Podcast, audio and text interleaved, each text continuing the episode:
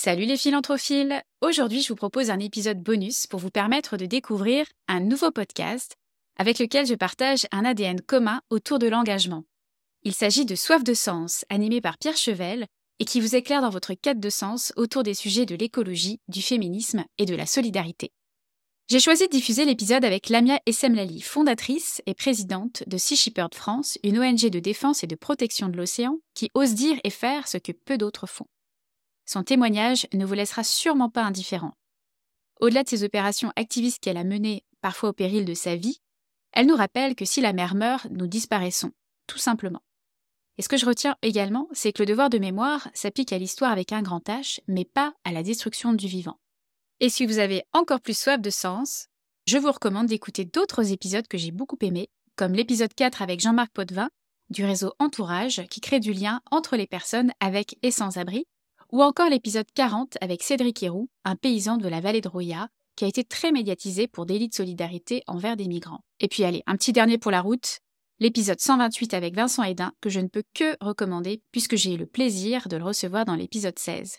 Un épisode très complémentaire au mien, qui aborde notamment l'actualité récente.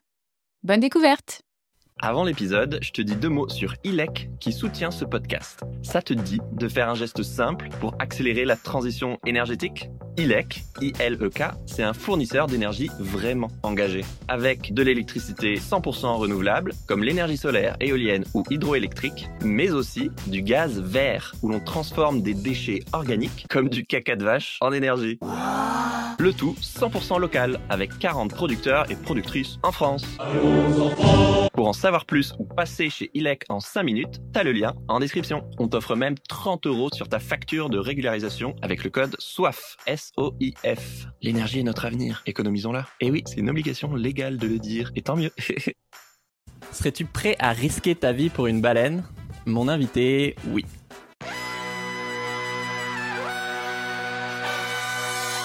Bienvenue dans Soif de Sens, euh, des histoires d'humains qui changent le monde. Chaque semaine, je reçois un invité écolo, comme aujourd'hui, féministe ou solidaire, pour t'aider dans ta quête de sens. Et aujourd'hui, on accueille Lamia Essemlali pour parler de Sea Shepherd et de défendre l'océan. Salut Lamia Salut Pierre on va parler d'aventures dignes de, pirates, de, risquer sa vie effectivement pour protéger la vie marine et de comment bah, on peut soutenir ce combat. Alors, je te présente en 10 secondes. Tu es co-directrice de Sea Shepherd Monde, l'ONG de défense des océans la plus combative au monde, et présidente de Sea Shepherd France, donc l'antenne française que, que tu as créée. Euh, quand tu as rejoint Sea Shepherd euh, comme bénévole, très vite, tu es parti en mission en Antarctique, où bah, juste un énorme navire, un baleinier, vous a foncé dessus et euh, tu as cru mourir. Tu, tu, peux nous raconter cette histoire euh, folle? Oui, euh, en fait, euh, le navire en question, c'est le Nishin Maru, qui appartient à la flotte euh, de chasse baleinière du Japon et qui chaque année se rendait dans le sanctuaire baleinier antarctique avec avec des harponneurs pour pour tuer des baleines.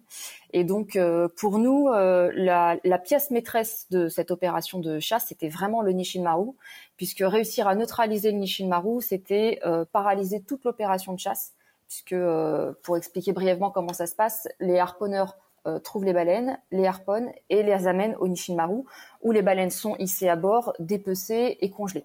Et donc euh, nous, c'est vraiment le QG quoi. Voilà, c'est ça. C'est c'est vraiment, ils, ils, appellent ça le bateau mère. C'est la, la pièce maîtresse. Réussir à neutraliser ce bateau en empêchant en fait les baleines d'être hissées à bord, ça permettait de stopper toute opération de chasse parce que une baleine, à partir du moment où elle est harponnée, si elle n'est pas découpée et congelée dans les 36 heures, c'est foutu, euh, la viande est euh, impropre à la consommation. Donc c'est vraiment celui qu'on cherchait euh, tout le temps. Et euh, donc vous, vous arrivez avec vos petits bateaux alors nous, à l'époque, donc ça c'était en 2005, euh, hiver 2005, on avait un seul bateau qui s'appelait le Farley Mowat, qui était un, un ancien bateau de pêche qui avait 50 ans d'âge et qui était euh, voilà, qui faisait 700 euh, tonnes pour le Nishin Maru qui en faisait plus de 7000. Hein, c'est pour te dire, c'est vraiment donc dix fois plus petit quoi. Ouais. Voilà. Et et du coup, ben le lendemain de Noël, on trouve le Nishin Maru euh, c'était vraiment comme chercher une aiguille dans une botte de foin parce que la, la surface de chasse était extrêmement grande et donc c'était un peu miraculeux. C'est un jeu de piste quoi. Ah, complètement, ouais, ouais. C'est, euh, on joue à cache-cache entre les icebergs et euh, sur sur des zones très très étendues. Et donc on a réussi à le trouver ce jour-là. Et c'était un jour de tempête. Il y a une houle de 8 mètres de haut. et en fait, c'est énorme. Hein. C'est vraiment. et puis surtout de se dire qu'on est au bout du bout du monde. C'est-à-dire qu'il y a aucun secours nulle part.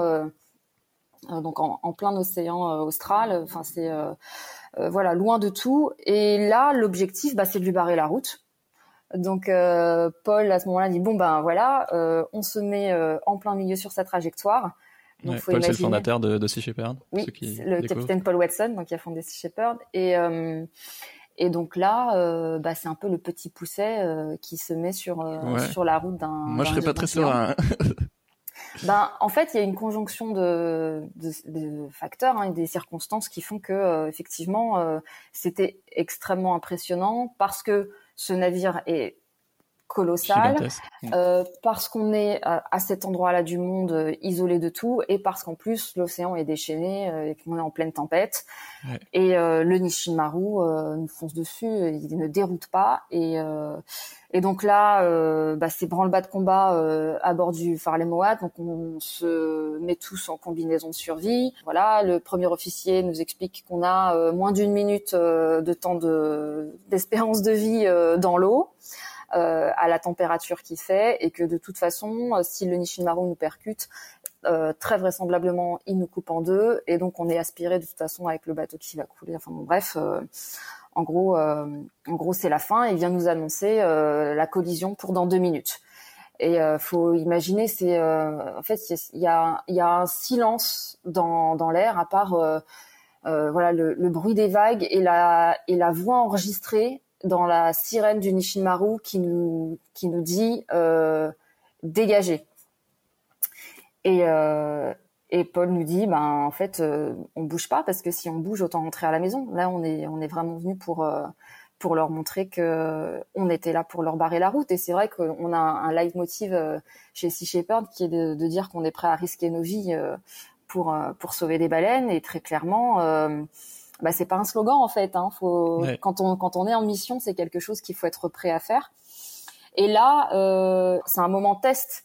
C'est euh, c'est vraiment euh, on, là moi je me suis dit en fait bon bah c'est c'est c'est fini. Je reverrai pas les gens que j'aime. On va on va on va on va tous mourir ici aujourd'hui. On était 45 à bord et euh, et ce qui m'a hum, rassuré en quelque sorte, c'est que même au moment où vraiment je me suis dit bon bah là dans, dans deux minutes, c'est fini. Euh, et j'étais contente d'être là.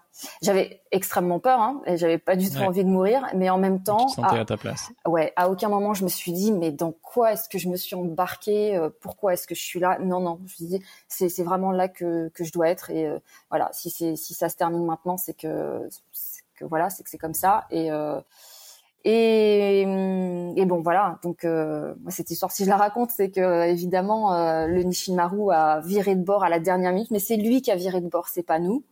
Et donc on lui a envoyé un message extrêmement fort, c'est que effectivement, on, quand on dit qu'on est prêt, on est prêt à risquer nos vies, euh, c'est c'est vrai. Et là, euh, bah, il aurait eu bon un incident diplomatique assez assez important hein, quand même parce que euh, tuer 45 45 euh, activistes euh, qui essayaient de, protéger.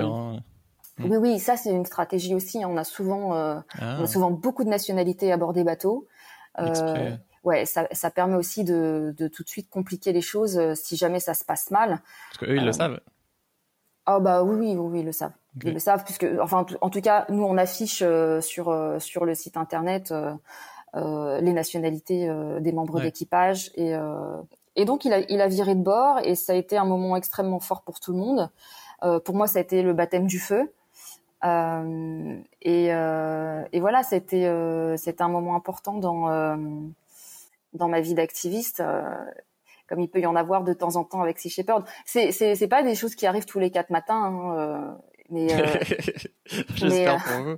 Mais, euh, mais, mais, très clairement, il y a un facteur risque euh, dans les campagnes de Sea Shepherd parce que on s'oppose à des gens qui n'ont pas forcément de scrupules, qui a un sentiment d'impunité.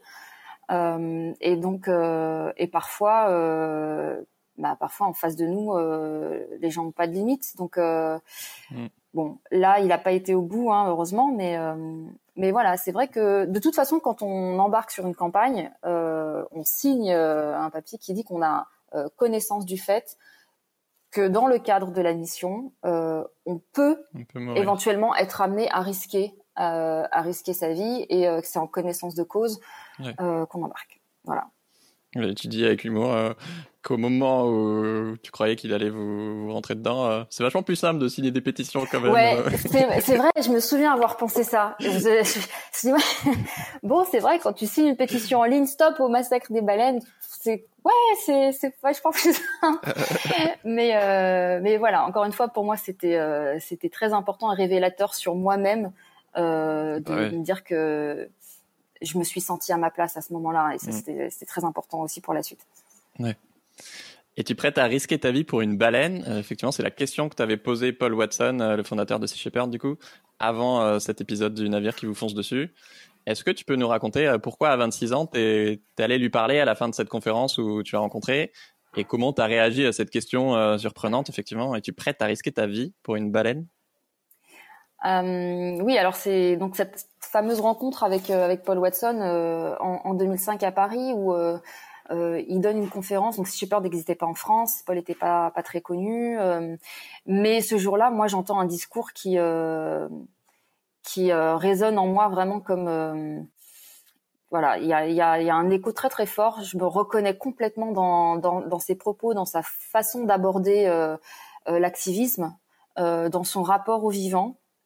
Je ne savais pas en fait que euh, qu'il y avait euh, quelqu'un qui pensait euh, comme ça, puis surtout qui agissait de cette façon-là. Enfin, j'ai vraiment eu le sentiment d'avoir trouvé chaussure à mon pied, puisque j'étais un peu engagée avant ça avec Greenpeace ou WWF. donc c'est des ONG qui ont pignon sur rue.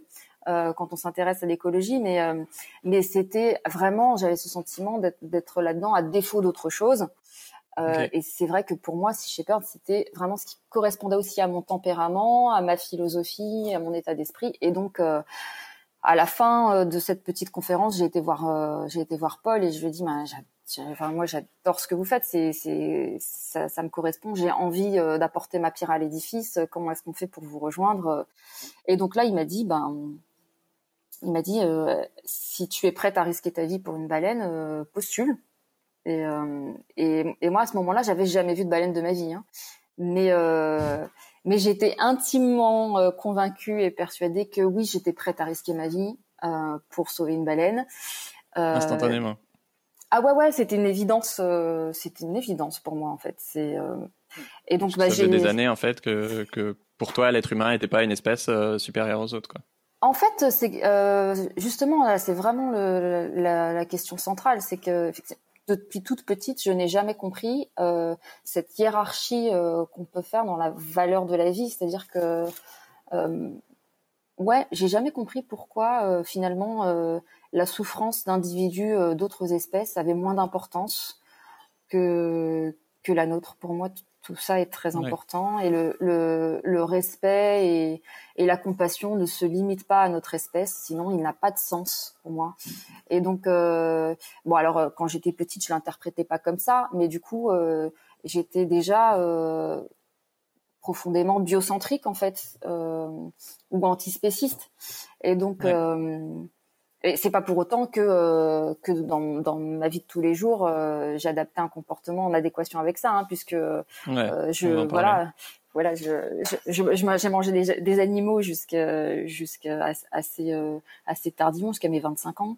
Et donc et donc voilà. Mais cette ce cette, ce sentiment de d'injustice en fait envers le reste du vivant je l'ai toujours ressenti depuis toute petite. Et et je me souviens, par exemple, c'est une anecdote, mais je me souviens que j'ai mis des années à regarder le film Gorille dans la brume avec Diane Fossé, parce que euh, parce que j'appréhendais en fait la façon dont ça allait me, me toucher. Pourtant, voilà, j'avais jamais vu de gorille de ma vie, euh, mais euh, mais je savais que ça allait euh, ça allait profondément me perturber. Ça a été le cas d'ailleurs quand je l'ai enfin regardé. Et le, le, fait de me dire que les gorilles sont en train d'être exterminés, ça, ça pouvait m'empêcher de dormir la nuit, et pourtant j'en avais jamais vu. Ouais. Et euh, c'était un peu la même euh, la même chose avec les baleines, de savoir qu'on les massacrait, c'est oui, c'est des choses qui, qui peuvent m'empêcher de dormir. Ouais. C'est super intéressant. Euh, comme d'habitude, je vous fais gagner le, le livre de Lamia Sea Shepherd, Le combat d'une vie. Euh, pour participer au concours, bah, dis-nous un truc que tu retiens de cette vidéo en commentaire sur YouTube, sur Insta ou en laissant un avis sur Apple Podcast. Euh, après, je voulais te demander, je pense que la plupart des gens ont l'impression que bah, bientôt, quand il y aura plus de poissons dans l'océan, euh, en fait, on arrêtera juste de manger du poisson. Sauf que ça se passe pas tout à fait comme ça. Euh, pourquoi est-ce que euh, si les océans meurent, on meurt avec? Oui, alors c'est vrai qu'on parle de, du coup, ben, les, scientifiques des Nations Unies qui, qui estiment que d'ici à 2048, on, on, pourrait être confronté à un effondrement des pêcheries commerciales. Bon, Demain, voilà, déjà, effondrement des pêcheries commerciales, ça parle pas forcément aux gens, ou alors ils vont comprendre ça comme euh, euh il y aura plus de poissons au menu euh, au resto euh, ou à la poissonnerie. En fait, c'est autrement plus grave que ça. C'est il faut, comprendre qu'en fait on parle beaucoup du climat aujourd'hui. le premier organe de régulation du climat, c'est l'océan. En fait, on ne peut pas parler du climat sans parler de l'océan. Et ce qui régule euh, le climat, ce qui euh, absorbe le dioxyde de carbone euh, et ce qui produit l'oxygène qu'on respire, euh, c'est pas cette masse d'eau salée, c'est la vie marine. Et ça va du, du phytoplancton, qui est en fait le premier producteur euh, d'oxygène sur la planète, Euh, aux grandes baleines, en passant par les dauphins, les thons, les sardines, enfin voilà, toute, toute la vie marine, en fait, toute la, la chaîne alimentaire, tout l'écosystème marin dont on dépend pour respirer et pour avoir un, un climat euh, euh, qui soit compatible avec la vie sur Terre. Et donc c'est pour ça que effectivement notre live motive au niveau de Sea Shepherd, c'est euh, si l'océan meurt, nous mourrons. Donc nous venons de l'océan, hein, la vie est née dans l'océan, et donc l'océan c'est notre berceau. Et ce qu'il faut bien comprendre, c'est que s'il meurt, ça sera aussi notre tombeau. Et les poissons euh, ont bien plus d'importance dans l'océan en tant qu'ouvrier de cette euh, énorme machine qui régule le climat et qui nous permet de respirer, que dans l'assiette de n'importe qui, ou en tout cas que dans l'assiette de la plupart d'entre nous. Parce que aujourd'hui, euh, il y a certaines personnes qui sont effectivement dans une logique de subsistance de pêche de subsistance, c'est-à-dire qu'ils ne peuvent pas se passer du poisson parce qu'ils vivent dans des dans des régions où euh, euh l'apport en protéines euh, bah, c'est essentiellement les poissons. Euh, mais ça, à la limite, il n'y a pas de problème avec ça parce que c'est une minorité de la population humaine et il y a assez de poissons dans l'océan pour répondre aux besoins de subsistance.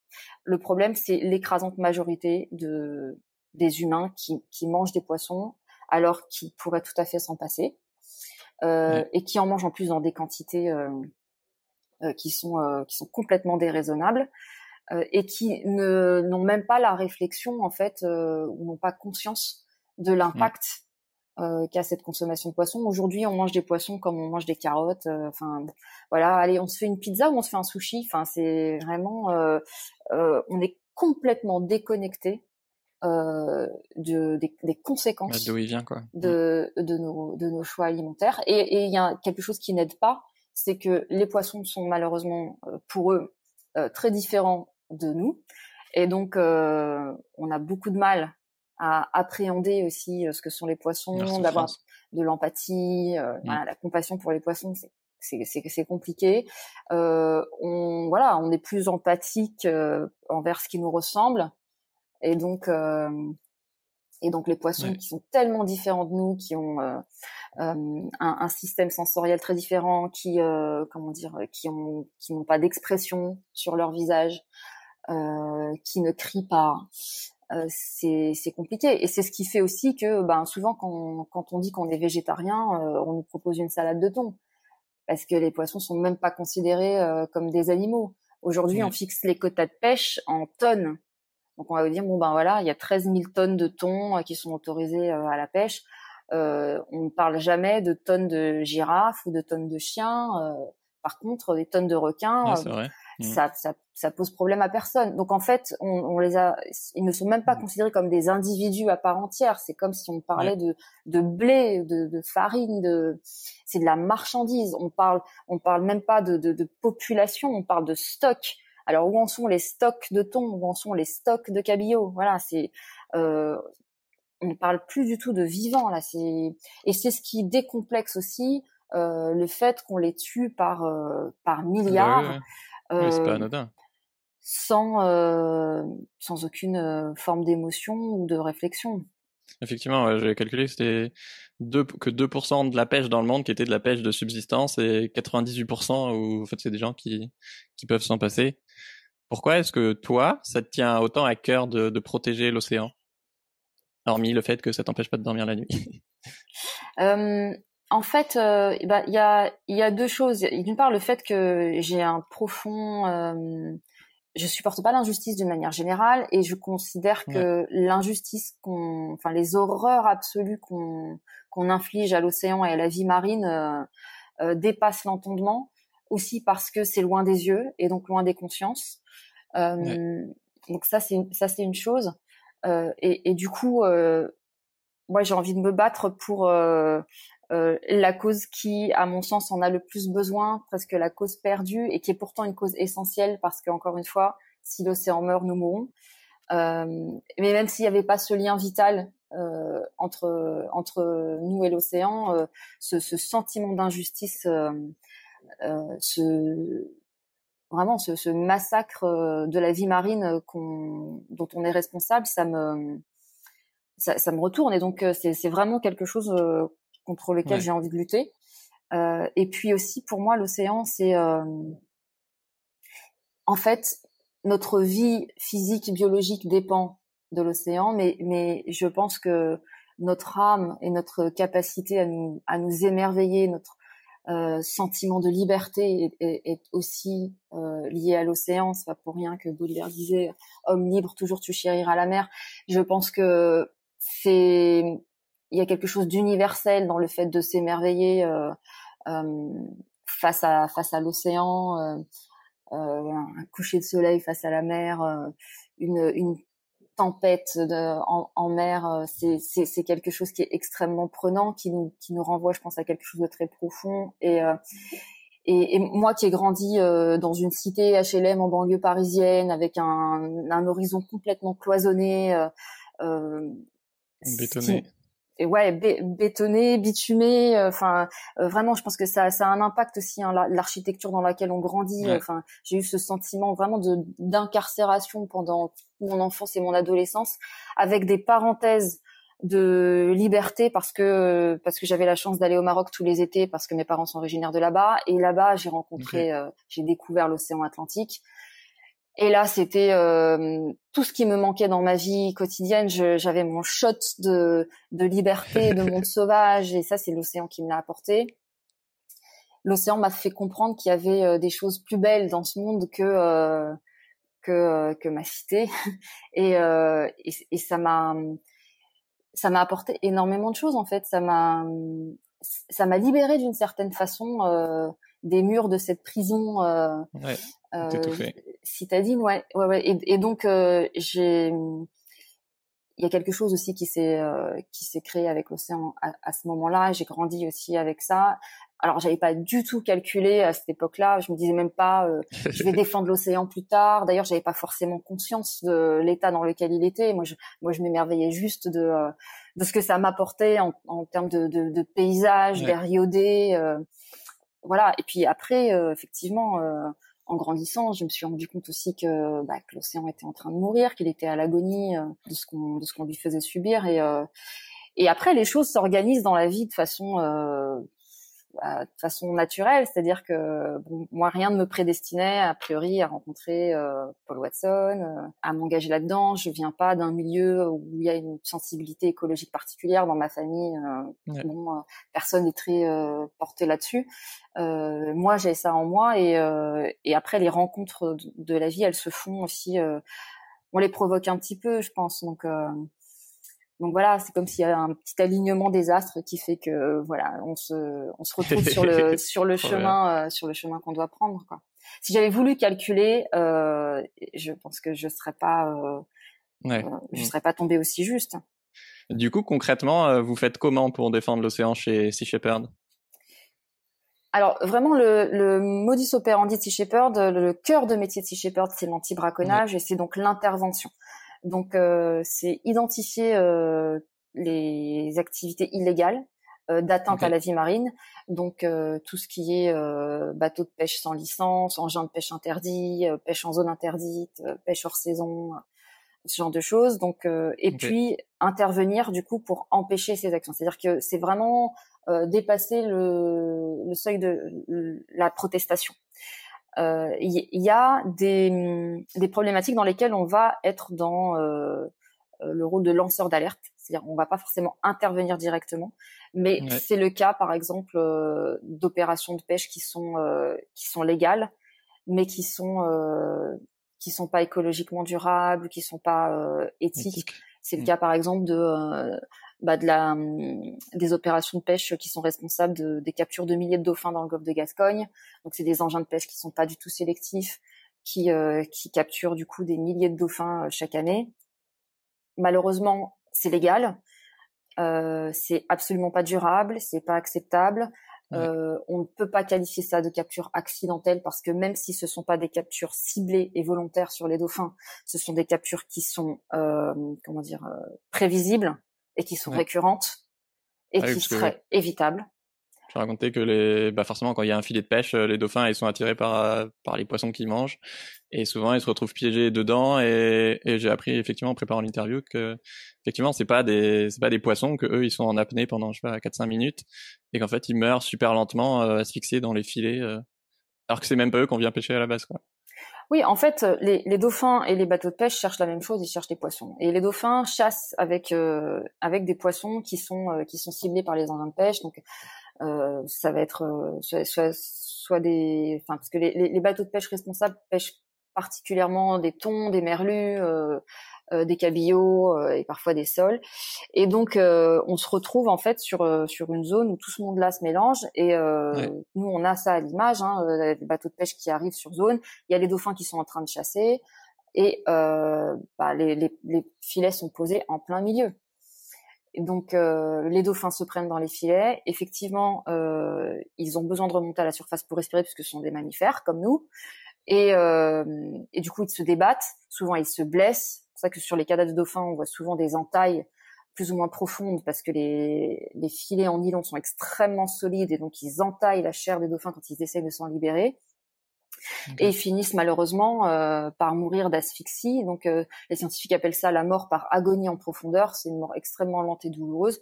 Les dauphins ne meurent pas noyés parce qu'en fait euh, ils ferment leur évent, ils respirent par les vents, ils ferment leur évent et en fait donc il n'y a pas d'eau qui rentre. Par contre ils ont plus d'oxygène. En fait ils ont les vaisseaux capillaires des, des poumons qui explosent littéralement. Et c'est on a des, des hématomes, enfin des, des, hémorragies internes sur les, les, les poumons qui sont très visibles euh, lors des autopsies. Parfois, on les voit même à travers la peau euh, des, dauphins quand on les voit sur les plages. Et donc, c'est une mort extrêmement, extrêmement douloureuse et, lente. Et ils sont des milliers à subir ce sort euh, chaque année.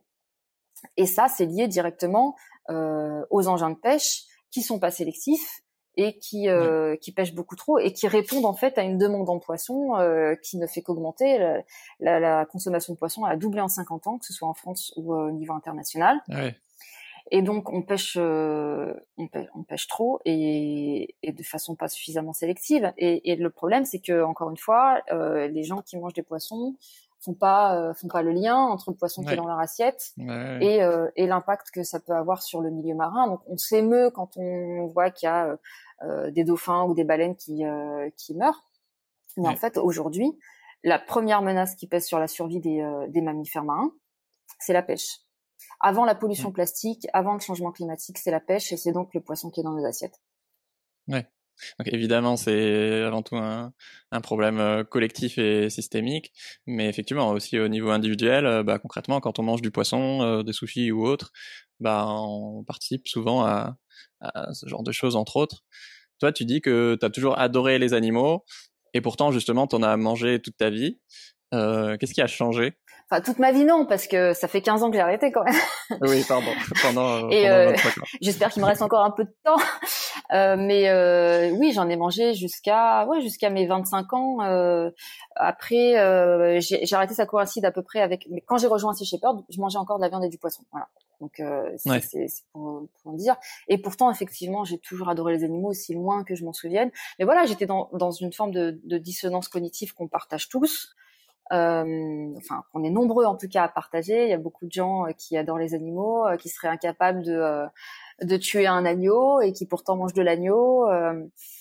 Et euh... Ouais, mais c'est marrant ce que tu dis parce qu'effectivement, pour la viande, autant on fait vachement la déconnexion. Tu vois, on va parler de poulet et pas de poule, de viande et pas d'animal, alors que pour les poissons, on parle vraiment de poissons.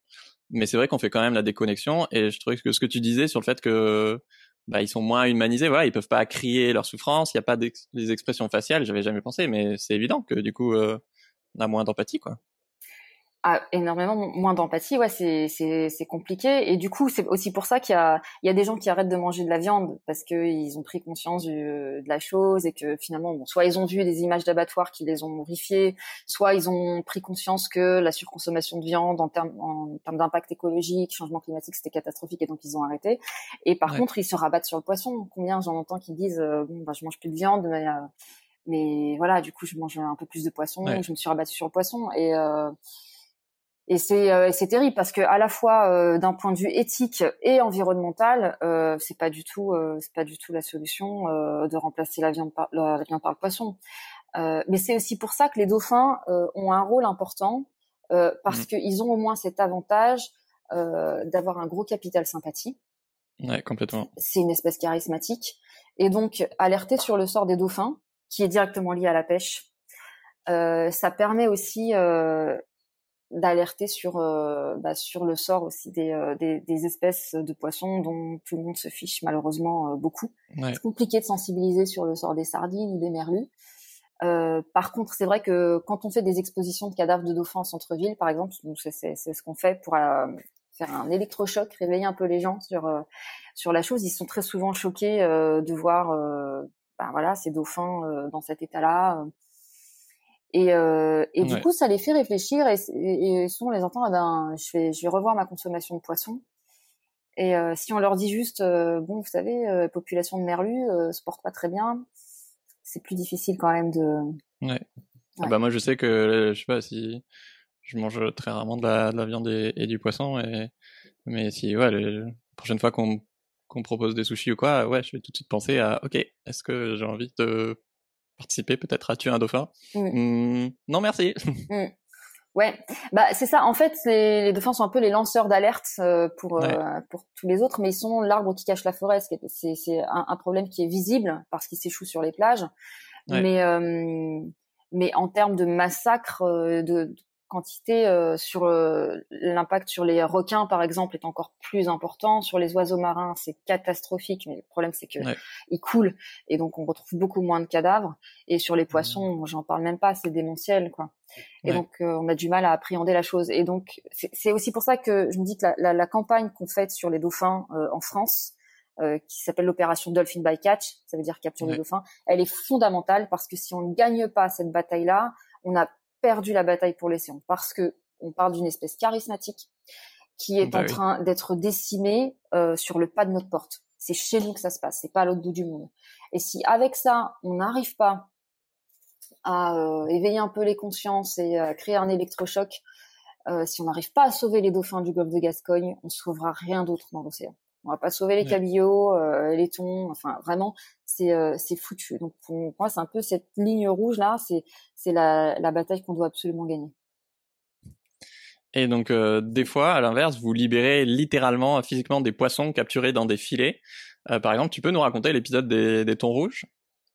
Alors les thons rouges, oui, c'est une c'est une campagne qu'on a faite. Bah, ça remonte un petit peu maintenant, c'est ça remonte à 2010. C'est euh, c'est moi qui étais chargée de campagne sur cette mission-là. Euh, à cette époque-là, euh, il y avait énormément de braconnage euh, sur le thon rouge. Bon, il y en a encore, hein, mais c'était vraiment, ça avait atteint des proportions euh, absolument catastrophiques. En, en, 2010 et, et du coup on a été en zone libyenne parce que c'est une des dernières nurseries des thons rouges en mer Méditerranée et en même temps c'est une zone où il n'y avait pas de contrôle. Euh, on se dit bon ben voilà, hein, nous euh, on est braconniers, c'est là-bas qu'on va. Et, euh, et du coup, euh, on a trouvé donc des, des, des, navires qui étaient en train de remorquer des sortes d'énormes cages dans lesquelles il y avait des centaines de thons rouges. On avait estimé à peu près 800 thons rouges qui avaient été braconnés en eau libyenne. Okay. Et, euh, et, donc on a mis des plongeurs à l'eau et euh, on a ouvert les filets, on a libéré les thons. Donc il y a eu un procès parce que en fait ces, ces thons rouges étaient destinés euh, à une ferme d'engraissement à Malte. Parce que moi en fait les, les thons rouges sont pêchés en Méditerranée, ils sont engraissés.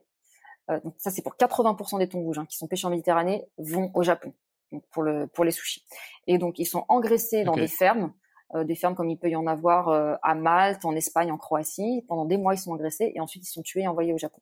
Et donc, la, la comment dire, le talon d'Achille de toute cette opération, c'est pendant le remorquage euh, des, des thons sur leur lieu de capture jusqu'aux fermes, parce que c'est très très lent. Et donc c'est là qu'on est intervenu nous sur sur ces thons qui avaient été braconnés. Et donc bref, la ferme d'engraissement à Malte qui s'estimait propriétaire des thons nous a poursuivis en justice euh, ils ont perdu. Euh, et ils ont dû nous rembourser nos frais d'avocat, etc. Donc euh, ils demandaient un dédommagement de 150 000 euros pour le filet qu'on a endommagé. Et non, et, plus d'un million d'euros pour le manque à gagner, parce que alors ce qu'il faut savoir, c'est que la tragédie des tons rouges, c'est que ils ont atteint des sommes complètement folles euh, sur le marché japonais. Et, euh, et donc, donc voilà, il y a un ton rouge qui s'est vendu plus de 1 million de dollars ah pour, un, pour, un, resto japonais. Oui, oui. Donc en fait, c'est c'est ça qui est terrible, c'est que quand, quand, quand, les poissons atteignent cette valeur-là, euh, il y, a, y, a, presque de la spéculation sur l'extinction. En fait, euh, plus c'est menacé de disparition, plus c'est cher. Quoi. Plus c'est cher, et, et, donc là, c'est ça devient ça devient très très compliqué euh, pour, pour l'espèce en question. Mais ça doit être jouissif du coup de couper les filets euh, ah oui, alors bah, en fait, euh, c'est euh, donc euh, moi je fais pas partie de ceux qui étaient qui, qui, ont plongé pour pour couper, mais, c'est vrai que quand quand l'équipe est revenue, ils avaient des étoiles plein les yeux et ils disaient qu'en fait ils avaient coupé dans le filet, en fait, ça avait coupé comme dans du beurre, donc s'inquiétaient de savoir si on allait réussir. Et en fait, donc les thons tournaient en rond et il y en a un qui a commencé à sortir et là ils ont tous suivi, mais comme des chevaux de course parce qu'en fait faut avoir l'esprit. Le, le, thon rouge est le, poisson le plus rapide euh, du monde. C'est le guépard des océans. En fait, il, taille des pointes à 80 km heure en quelques secondes. Et en fait, ils ont eu ces 800 thons rouges. C'est des animaux massifs, hein, vraiment. Euh, ils peuvent faire 1m50. Euh, enfin, c'est vraiment des, ah gros gros animaux. Et, euh, et de voir comme ça ces, ces, ces 800 thons rouges qui sont qui sont partis pleines balles, ils, ils, sont revenus, ils avaient les larmes aux yeux.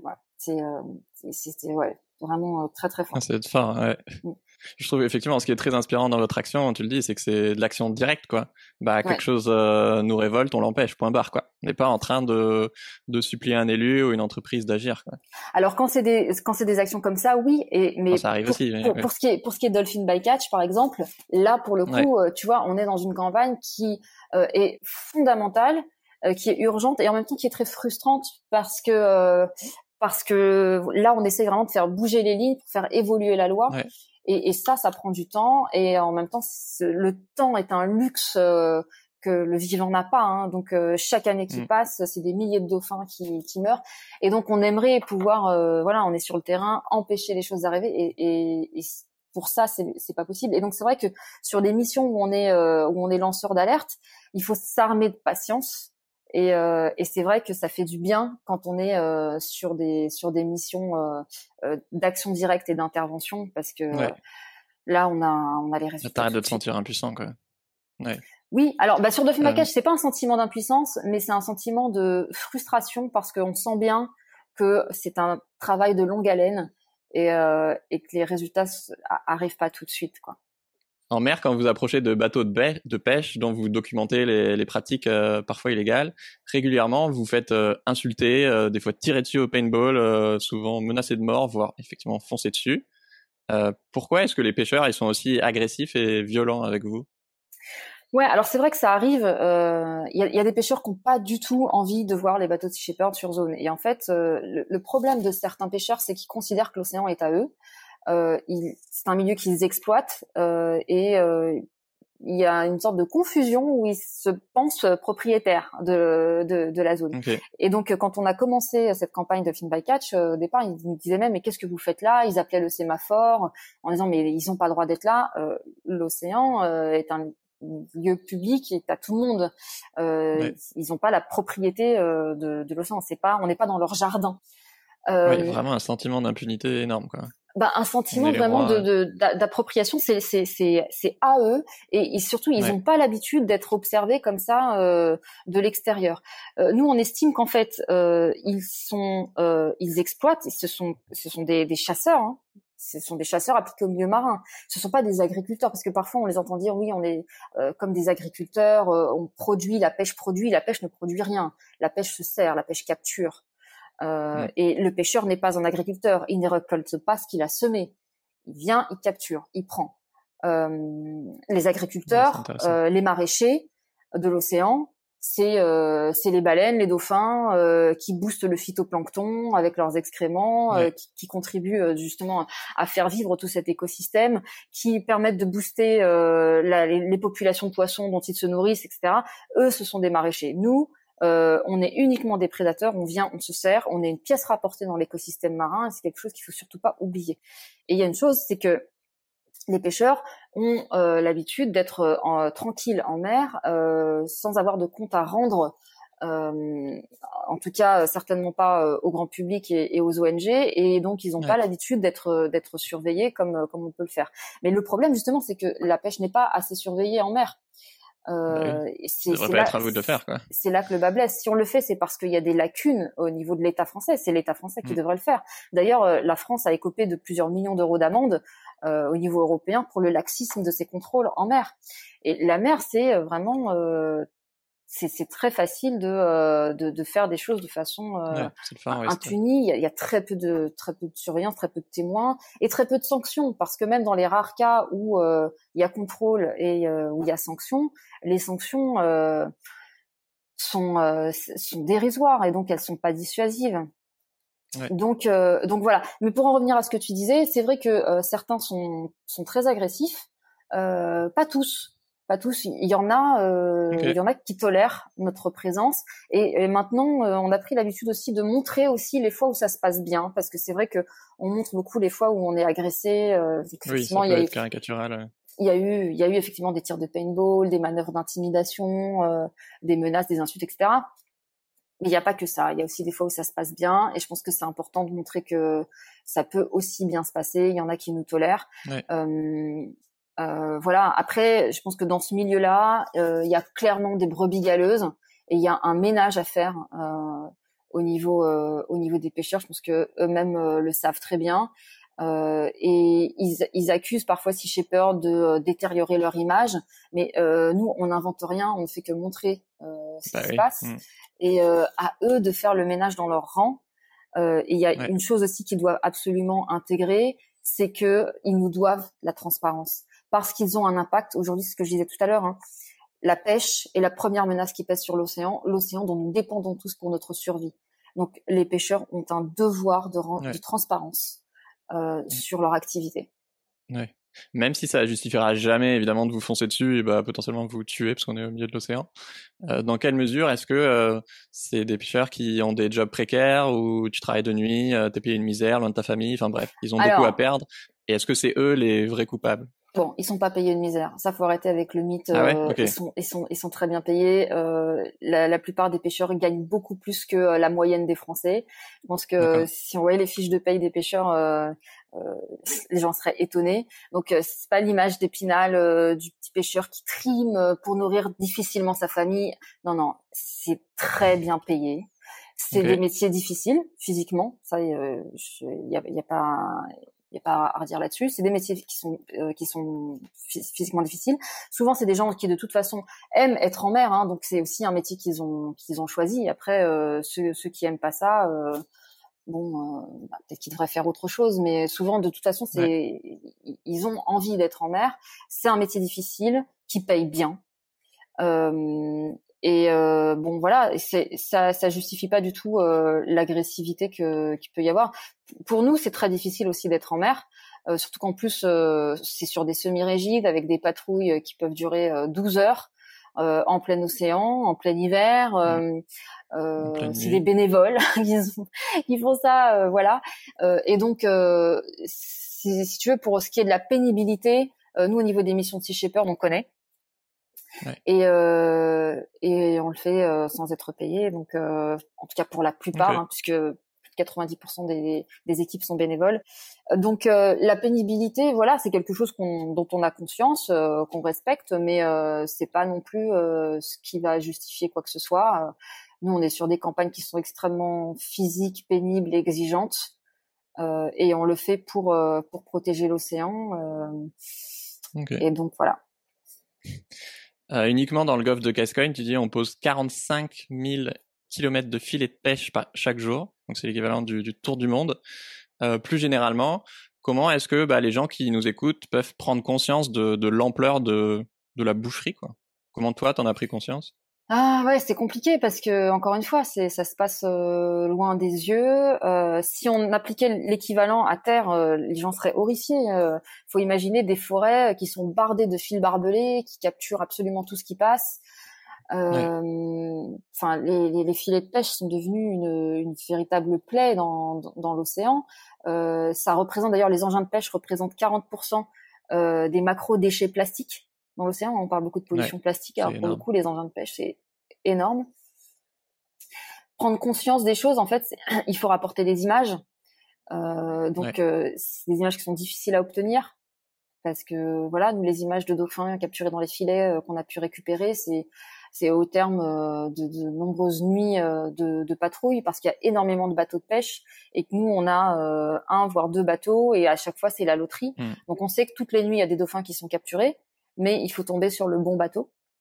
Ouais. Et, euh, et donc. Euh, comment toi t'en as pris conscience? Euh, J'en ai pris conscience en me documentant, en regardant un peu les études scientifiques qui souvent sont très très alarmantes, mais qui malheureusement sont assez indigestes pour le grand public. Et donc, faut réussir aussi à traduire ça en, en, langage percutant pour que mmh. les gens saisissent. Euh, voilà. Et en même temps, ben, en étant en mer aussi, euh, c'est vrai que ça, ça aide beaucoup. Après, euh, Paul avait dit ça pour les baleines, mais je pense que ça s'applique à l'océan en général. C'est il, il, il, disait une baleine qui se fait harponner, ça n'est pas une histoire, mais des gens qui risquent leur vie pour sauver cette baleine, ça devient une histoire. Et donc mm. les actions de Sea Shepherd, d'avoir des gens qui qui donnent autant pour pour défendre la vie marine, ça interpelle aussi, euh, je pense, les gens. C'est clair. Mm. Et donc, euh, on se dit tiens, s'il y en a qui sont prêts à faire tout ça, euh, peut-être que c'est peut-être que c'est important. Ouais. À l'origine, justement, Paul Watson, c'est un des, des cofondateurs de, de, Greenpeace, et sa vie a basculé lors de sa rencontre avec un, un cachalot. Qu'est-ce qui s'est passé? Oui, alors il était donc sur un sur un zodiac de Greenpeace et et en fait euh, il, euh, il slalomait entre euh, un navire baleinier russe et un groupe de cachalots. et en fait, il essayait d'empêcher le, le, navire de, de, tuer, de tuer les cachalots. Et malheureusement, le, le, baleinier a quand même tiré le harpon, qui est passé au-dessus de, au-dessus de sa tête et qui s'est planté dans la tête d'un, d'un cachalot qui était à côté. Et le, le cachalot, le cachalot a comment dire c'est il était blessé et euh, en fait euh, le l'embarcation de Paul était sur un petit zodiac euh, donc était dans l'eau et le cachalot est arrivé et s'est dressé à angle droit face au au, au, zodiac. et en fait enfin tout le monde sait, enfin tous ceux qui connaissent un peu les baleines, c'est qu'une baleine blessée c'est extrêmement dangereux parce qu'elle elle peut, enfin elle, elle va. elle est dix euh, fois plus grosse que le bateau quoi. Elle est dix fois plus grosse et puis surtout il s'est mis en position de euh, de les engloutir. et, mm. euh, et ce que ce que raconte Paul avec avec beaucoup d'émotion, c'est que au moment où ce cachalot s'est dressé à angle droit au-dessus du au-dessus du zodiaque, euh, il a eu un échange de regards avec le cachalot. Ils se sont regardés dans un, un moment, euh, je pense que le temps s'est arrêté et euh, Paul explique que euh, à ce moment-là, ce qu'il a vu dans le regard de ce cachalot, c'est la compréhension. Il dit en fait, ce cachalot a compris ce qu'on était en train d'essayer de faire. Il a compris qu'on avait essayé de le sauver. Et il dit, au lieu de se laisser tomber sur nous comme euh, il avait visiblement prévu de le faire, au prix d'un ultime effort, il a reculé et il s'est laissé couler dans l'eau et il, il dit, j'ai vu son regard disparaître sous l'eau dans une mare de sang et il dit euh, ce cachalot m'a épargné, il m'a sauvé la vie et, je me sens éternellement redevable euh, envers les baleines depuis. Et donc il a décidé de dédier sa vie euh, aux baleines à partir de ce jour-là. Waouh. Ok. J'hésitais à, te demander de la raconter parce que je trouvais que ça faisait un peu presque surfait et mignon, mais quand tu la racontes, c'est vraiment très très. Non, c'est en fait ce qui, est incroyable, c'est que euh, moi j'ai entendu Paul raconter cette histoire des dizaines de fois et à chaque fois, tu sens qu'il la revit ouais. comme comme le jour où c'est arrivé. C'est euh, extrêmement fort euh, quand on l'entend quand on l'entend raconter ça et tu voilà, tu, tu, tu, tu comprends à quel point à quel point ça a changé sa vie. Ouais. Une autre histoire digne d'un film chez vous, c'est celle du, du Thunder. Euh, vous avez poursuivi ce bateau pendant 110 jours. D'habitude, c'est plutôt eux qui peuvent vous foncer dessus, mais là, c'était l'inverse. Euh, c'est quoi l'histoire? Le Thunder, c'est euh, un navire braconnier de l'Égine australe. La Légine australe, c'est un poisson qu'on appelle l'or blanc aux États-Unis parce que ça se vend extrêmement cher. C'est un poisson des grands fonds. il y a énormément, ou il y avait en tout cas énormément de braconnage de la Légine australe, donc c'est en, Antarctique, hein. justement parce que c'est un poisson qui se vend très cher. Et, euh, et, en fait, euh, il y avait une flotte de braconniers qui s'appelait, qu'on appelait les six bandits, qui étaient qui étaient connus euh, des de, d'Interpol, qui braconnaient en Antarctique. Et donc, on a décidé d'aller les chercher et de cibler en premier lieu le plus connu de tous, qui était recherché par Interpol depuis dix ans, qui s'appelait le Thunder. Et donc, euh, avant de partir, euh, je me souviens euh, qu'on nous disait, bah, que ce soit les autorités ou d'autres, hein, non mais oubliez, vous ne trouverez jamais. ça fait dix ans qu'Interpol le cherche, etc. Ah on est parti en Antarctique, donc il y a eu une, semaine de, de, de, traversée pour arriver sur la zone. Une fois sur la zone, qui est quand même assez vaste, on l'a trouvé en deux jours. Voilà. Donc on l'a trouvé en Parce deux que jours. Vous êtes trop fort au coup de bol. Euh, c'est une conjonction de facteurs. On a eu des informations qui nous ont aidés et euh, et puis on y a été malgré euh, ce que nous disait euh, tout le monde que euh, voilà que ça servait à rien et que c'était illusoire. De, voilà. Et donc quand on l'a trouvé, il avait 70 km de filet dans l'eau. Donc, euh, on avait deux bateaux, le Bob Barker et le Sam Simon. Donc, le Sam Simon s'est occupé de récupérer le filet dans l'eau. Et alors là, ça a été euh, pendant plusieurs jours euh, l'équipage qui a remonté le filet. C'était une course contre la montre parce que chaque minute que ce filet passait dans l'eau, il capturait des animaux. Et donc, avec, en remontant le filet, malheureusement, il y avait des animaux qui étaient déjà morts dedans, des dauphins. Mais eux, ils voyaient pas que vous étiez en train de prendre leur ah, il a pris la fuite en fait quand on est arrivé. Et le Bob ah. Barker, s'est occupé de, de, le suivre. Donc à lui, dès qu'on est arrivé, ah, donc il a abandonné son il filet. A, il a abandonné son filet et, il est, il est, parti. Et donc l'équipage du... ah bah, ah bah oui oui complètement. Donc euh, l'équipage du Sam Simon s'est occupé donc de récupérer le filet et l'équipage du Bob Barker s'est occupé de poursuivre euh, le, le Thunder donc en fait, ce qui s'est passé, c'est que on l'a poursuivi donc depuis euh, depuis l'Antarctique, euh, en passant ensuite euh, par l'Afrique du Sud, le Cap de Bonne-Espérance et en remontant le long de la côte ouest africaine. ça a duré 110 jours.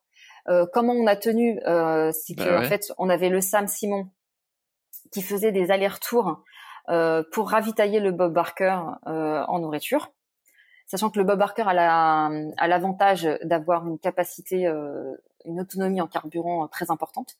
Et donc, il ravitaillait en, en nourriture. Et euh, au bout d'un moment, au bout de 110 jours, en fait, le Thunder, euh, bah, ils avaient plus de vivres, plus de carburant, plus de nourriture.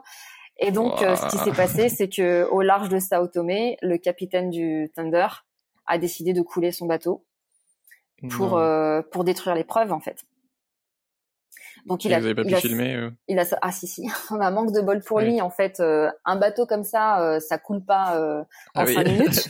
donc en fait, donc il a il avait ouvert toutes les portes du bateau et puis et puis donc il a il a laissé entrer le l'eau de mer par la vanne d'arrivée d'eau de mer et et du coup le temps que le bateau coule, on s'est on s'est quand même introduit à bord. Euh, on a récupéré les ordinateurs, euh, filmé euh, toutes les cales avec toutes les Vous êtes monté dans le bateau qui était en train de couler. Oui. Et on a récupéré toutes les preuves. On a récupéré l'équipage aussi sur les canaux de sauvetage. On a récupéré à, bord du, Bob Barker. et parce qu'ils n'étaient pas au courant que leur bateau coulait? Ah bah si si, eux, ils étaient, ils se sont mis sur les canaux de sauvetage en fait, mais les, leurs ah de sauvetage étaient au milieu de l'océan par 4000 mètres de fond, donc on les a récupérés à bord de notre navire. Ouais. Donc, euh, donc voilà. Et puis, euh, et puis ensuite, euh, ben, on a contacté Interpol et, et on les a ramenés à Sao Tomé, à quai, et la police les attendait. Et du coup, ils ont été punis. Alors ben, en fait, l'équipage, c'était surtout des Indonésiens qui étaient qui étaient retenus en plus mal, malgré eux. Parce que pour, pour l'anecdote quand même, ils nous avaient envoyé une bouteille avec un message dedans. Ça c'est pareil, avec un SOS en disant en gros, on ah nous a pris nos papiers, on veut rentrer chez nous, etc. Ça arrive beaucoup. Hein. Ça arrive et ça arrive vraiment très souvent sur des sur des bateaux illégaux, euh, des problèmes d'esclavage, oui, d'esclavage moderne avec des gens euh, qui sont embarqués pendant des mois, parfois des années, en mer et qui trinent comme des forçats et qu'on ne laisse pas repartir. Et par contre, les officiers qui eux sont espagnols, euh, eux euh, ont été arrêtés euh, et mis en prison. Il y a eu quelques millions d'euros d'amende. Et ce qui est aussi assez fou, c'est que ce bateau appartient à une entreprise espagnole qui s'appelle Vidal Amodores, qui a touché des millions d'euros de subventions européennes pour sa flotte de pêche. Alors que dans le même temps, il a un bateau qui est recherché par Interpol pour braconnage. Wow. Et ensuite, on a réussi à appréhender les six. En fait, les, je, parlais des six bandits euh, qui, qui, qui, braconnaient euh, en, en, Antarctique. Euh, bon, après, chacun a une histoire, mais on a réussi à avoir les six. Trop bien. Donc, ouais, j'imagine que le moment où le bateau lâche ses filets et vous êtes là, ok, on le poursuit.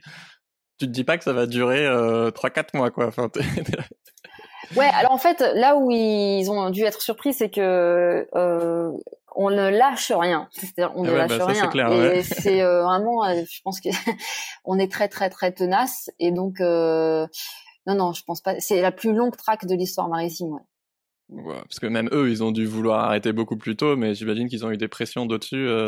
Non, non, vous continuez jusqu'à ce qu'il. Euh, je, je pense qu'ils, ouais, ils devaient, en tout cas, certainement pas s'imaginer qu'on qu'on les lâcherait pas pendant 110 mmh. jours, enfin, parce qu'il a, il a quand même tenu longtemps. Hein. Euh, il n'avait pas envie de se faire choper. Hein. Ouais. Mm. Euh, quand est-ce que tu t'es dit que effectivement il n'y avait pas de raison que l'humain soit une espèce supérieure aux autres ou, ou que tu as découvert l'antispécisme Tu te souviens? Euh, Je me souviens d'une anecdote euh, où finalement je pense que j'ai eu une réflexion antispéciste. J'étais en j'étais en CE2, donc ça veut dire quoi? 7 ans? J'avais 7 ans. Et je me souviens que dans la cour de récréation de l'école, il y avait un petit oiseau qui était blessé et qui était tombé au pied d'un arbre. Et, euh, et la sonnerie de la fin de la récré a sonné.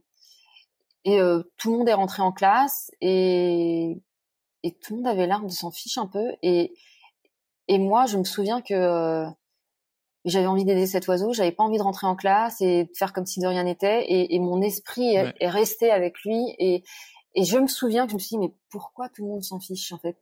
Parce que c'est un oiseau et que finalement, euh, parce que c'est un oiseau, on s'en fiche. Si ça avait été euh, l'un d'entre nous, on n'aurait pas cette indifférence-là.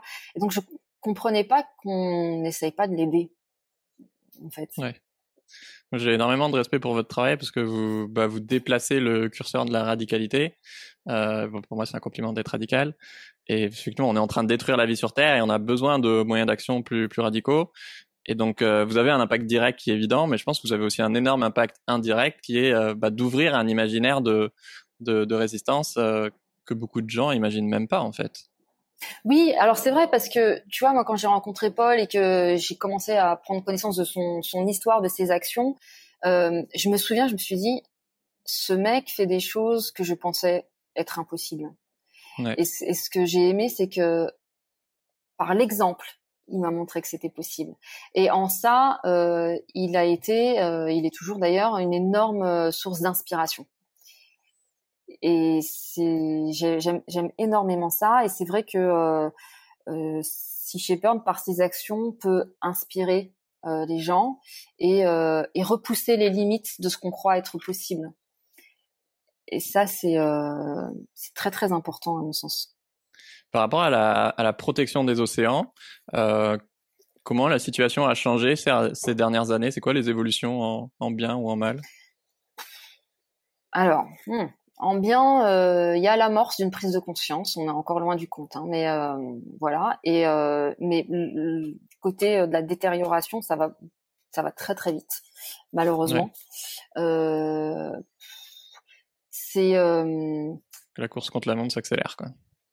Ouais, vraiment. Et en fait, on, on, se rend davantage compte à quel point on est, euh, comment dire, on est très tardif euh, et on est, on est, on est près du mur quand on quand on a conscience aussi de du, du, degré de destruction. Ce que je veux dire par là, c'est que moi, quand je lis les récits historiques euh, des marins euh, du XVIIe, du XVIIIe, etc., et je, je vois en fait la vie qui était dans l'océan à cette époque-là, quand je lis que sur la façade atlantique française, les bateaux devaient s'arrêter pendant des jours pour laisser passer les baleines, euh, je me rends compte à quel point on a déjà tout détruit. Parce qu'aujourd'hui, quand tu as une baleine qui s'approche de la côte, tu as un article dans la presse locale.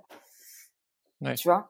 Et euh, avant, il y avait des saumons dans la Seine, tu vois. C'est euh, les, les homards étaient considérés comme euh, comme le plat du pauvre parce que euh, voilà, c'était un gros insecte. Aujourd'hui, c'est devenu un mets de luxe. En fait, aujourd'hui, l'océan qu'on est en train d'essayer de sauver n'est que n'est que l'ombre de lui-même, n'est que l'ombre de ce qu'il était. Et, et ce que je trouve très grave, c'est qu'on n'a pas cette mémoire-là. On parle souvent de, du devoir de mémoire en histoire pour ne pas reproduire les erreurs et les atrocités du passé. Et on n'a pas de mémoire sur la destruction du vivant dont on est responsable. Et donc, on part à chaque fois euh, de zéro. C'est-à-dire que le point zéro, c'est ce qu'on connaît nous. Et donc, on n'a pas conscience qu'en fait, euh, il y a déjà tellement qui a été détruit. Il y a des espèces qu'on a déjà exterminées, qu'on ne connaîtra jamais euh, où il y a des espèces qui sont très rares aujourd'hui, qui étaient euh, abondantes auparavant. Et comme on n'a pas ce comparatif, eh ben c'est très difficile de comprendre à quel point notre impact il est déjà très très très très fort et à quel point on a déjà tellement tellement tellement détruit et à quel point ce qu'on essaye de sauver aujourd'hui c'est le dernier bout de la peau de chagrin quoi. Et euh... je trouve ça marquant à quel point bah ton, ton discours il est objectif et du coup clair, enfin très déprimant, et qu'en même temps il y a cette combativité euh, énorme euh, au même niveau quoi. Alors, parce que pour moi, en fait, je ne me berce pas d'illusions, je ne veux pas avoir de hier et je ne veux pas que, euh, comment dire, euh, je veux pas d'espoir inconsidéré. Euh, Mais en même temps, euh, pour moi, l'activisme et le fait d'agir et comment dire, sa place dans, dans ce monde, elle ne doit pas dépendre de notre degré d'optimisme ou de pessimisme. Disons que quand on a conscience de ce monde qui s'effondre à cause de nous, euh, on a on a un devoir. Euh, moi, j'estime en tout cas que j'ai un devoir euh, moral de, de tout faire pour essayer de d'enrayer cette destruction, aussi parce que je fais partie de cette espèce qui est responsable de, de cet effondrement du vivant. Et euh, j'aime beaucoup cette phrase d'une activiste américaine qui s'appelle euh, Alice Walker, qui dit euh, l'activisme est le loyer que je paye pour le privilège d'habiter cette planète. Voilà. On n'est pas des héros, on ne fait pas quelque chose d'extraordinaire. Moi, j'estime qu'en fait, on fait notre devoir. Je ne conçois pas de ne pas le faire, en fait. Mais c'est pas forcément en le faisant exactement comme nous on le fait d'ailleurs. Hein, aller risquer sa vie, aller en mer. Euh, il y a mille et une façons hein, d'être activiste et d'apporter sa pierre à l'édifice. Euh, euh, mais le tout, c'est de le faire. En fait, je pense que c'est euh, ouais, c'est un devoir. Donc euh, et, et, donc il y a aussi rien de plus stimulant à mon sens parce que ayant connaissance de ce qui ayant conscience de cet effondrement dans lequel on est, pour le coup, si je n'agissais pas, mais je serais complètement déprimée. C'est à se tirer une balle. c'est horrible. Enfin, l'activisme, pour le coup, c'est le meilleur remède contre la dépression. Vraiment. Enfin, moi, c'est ce qui. C'est mon moteur. Enfin, c'est ce qui fait que voilà, je, je, me lève le matin, je me sens vivante. Euh, euh, je sais que euh, voilà, je, je je suis pas là pour rien. Et je me souviens quand j'étais en Antarctique, euh, on recevait des messages de gens qui, parce qu'en plus c'était pendant la période de Noël, de gens qui disaient merci pour votre sacrifice.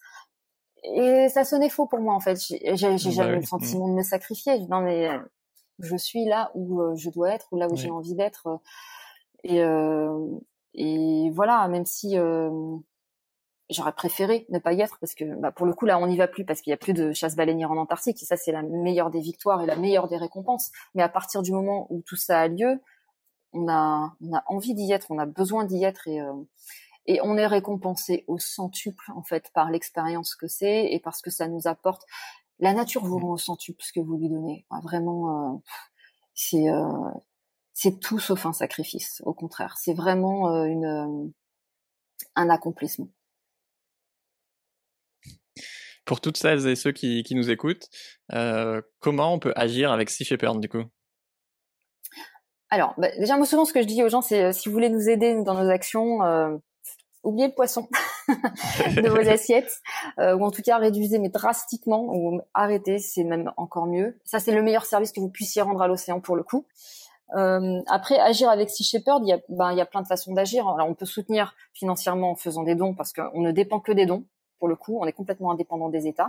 Ouais, on ça peut... coûte cher des bateaux ça coûte, en fait, ce qui coûte cher, c'est alors le bateau coûte cher, mais c'est surtout l'entretien du navire et le financement des campagnes. Parce que c'est arrivé qu'on ait qu'on ait le navire, mais qu'il reste à quai, on ne puisse pas faire la campagne parce qu'on n'a pas le financement pour la faire. Donc ça, c'est ça c'est aussi très très important et du coup c'est très frustrant. Euh, sinon, ben il y a, y a plein de façons aussi de, de, de rejoindre. Alors soit euh, on a des groupes locaux, donc c'est possible de rejoindre via un groupe local. Euh, on en a une dizaine euh, en France. Euh, et partout dans le monde, du coup? Ah oui, oui, partout dans le monde.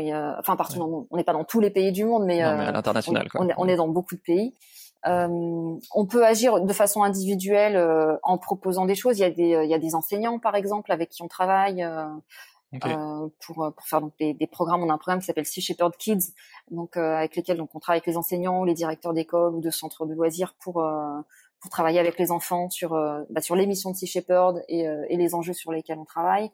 Euh, on travaille avec des artistes, il y a des tatoueurs, des, des, chanteurs, des graphistes, et puis après il y a les campagnes de terrain où là on peut rejoindre aussi les missions de terrain, que ce soit sur les navires ou sur des campagnes à terre, parce qu'on fait aussi de plus en plus de campagnes à terre, donc c'est sur les plages, des campagnes anti-braconnage, par exemple à Mayotte contre le braconnage des tortues.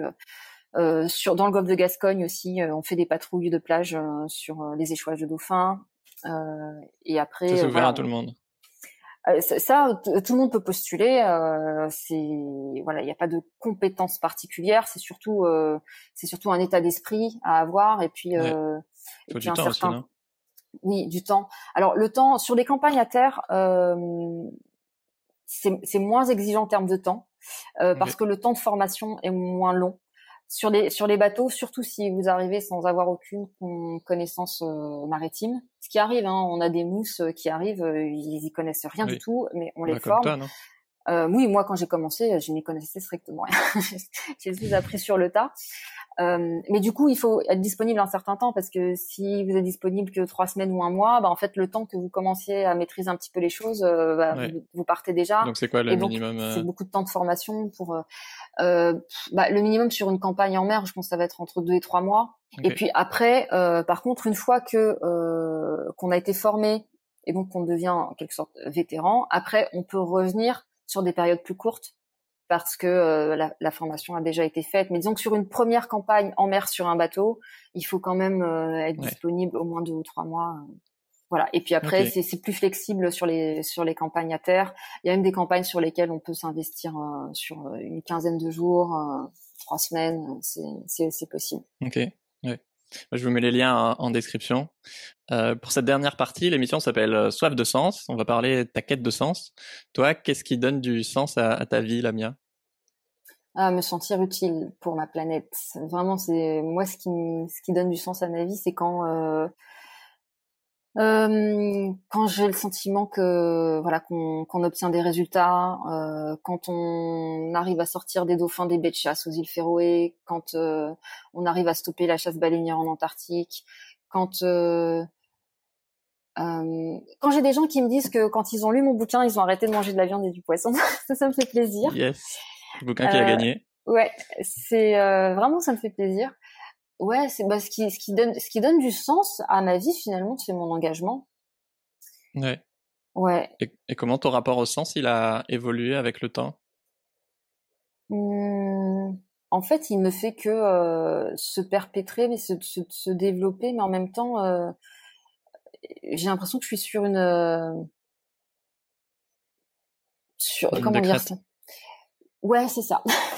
ouais, c'est euh, en fait, en fait, si tu veux, c'est ce que je disais tout à l'heure, c'est que j'aurais jamais pu calculer, euh, planifier ma vie.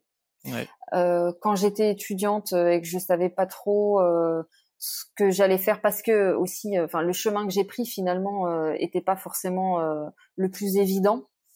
si j'avais voulu calculer, me dire oui, alors je dans dans 15 ans je vivrai de mon activisme, je serai dans une ONG comme celle-là, je, je lancerai des campagnes, euh, je ferai ci et ça. Euh, enfin, dans mes rêves les plus fous, j'aurais jamais pu imaginer ça. Enfin, c'était. Euh, mais par contre, ce qui est sûr, c'est que je suis sortie des sentiers battus parce que je, si j'avais calculé, je n'aurais jamais pris ce chemin. C'est un chemin que j'ai pris alors que euh, il était pour le coup euh, risqué. Il était a priori pas très prometteur parce que bon, bah, je m'embarque là-dedans, mais euh, juste parce que ça me parle. Mais en fait, d'un point de vue purement rationnel ou en termes de débouchés ou en termes de sécurité, hein, c'était un no-go. et, et en fait, ouais, ça, ça fait un peu, ça fait un peu bateau de dire ça, mais j'ai suivi mon cœur en fait. C'est et ça m'a emmené exactement euh, là où j'avais envie d'être, euh, au-delà euh, de mes plus folles espérances. Et donc, et, et, je me souviens, et ça, je, je le dis parfois aux jeunes qui, me, qui me demandent comment j'en suis arrivée là. je me souviens que sur les salons étudiants, quand je cherchais un peu ma, ma voie, il y avait des affiches qui disaient ou les, les couvertures de magazines étudiants qui disaient quelles sont les filières qui recrutent? Et je me suis dit, merde, et moi j'ai pas envie de choisir ma voie en fonction des filières qui recrutent. Et qu'est-ce que moi j'ai envie de faire euh, hmm. dans ma vie? Où est-ce que j'ai envie d'aller? À quoi j'ai envie de contribuer? Qu'est-ce que j'ai envie de construire? Et pas euh, quelles sont les filières qui recrutent? Enfin, vraiment, j'avais le sentiment de si si je faisais ça, un produit, quoi. mais oui, d'être un produit, d'être un esclave euh, et de passer à côté de ma vie en fait. Et finalement, ce qui m'a toujours fait le plus peur, c'est de passer à côté de ma vie. Ça m'a, ça m'a fait, ça me fait plus peur que de perdre la vie, que de risquer ma vie. Mm. Voilà. Passer à côté de ma vie, pour moi, c'est, ah, c'est encore plus déprimant et effrayant que de, que de risquer sa vie. Et donc, euh, et donc voilà, je me suis, euh, je, vraiment, je me suis écoutée. Quoi. Merci Lamia, c'était ultra inspirant. Euh, je vous mets les liens de Sea Shepherd en description si vous voulez faire des dons ou les rejoindre. Si toi aussi qui nous écoutes, ça t'a plu, je te conseille l'épisode avec euh, On est prêt sur l'écologie et leur nouvelle campagne pour protéger les animaux sauvages. Et si tu veux plus d'épisodes avec des militants badass comme Lamia, eh ben abonne-toi et partage cet épisode avec un ami, ça m'aide beaucoup et tu gagneras peut-être le livre de Lamia. Ciao tout le monde. Salut, merci Pierre. Ciao.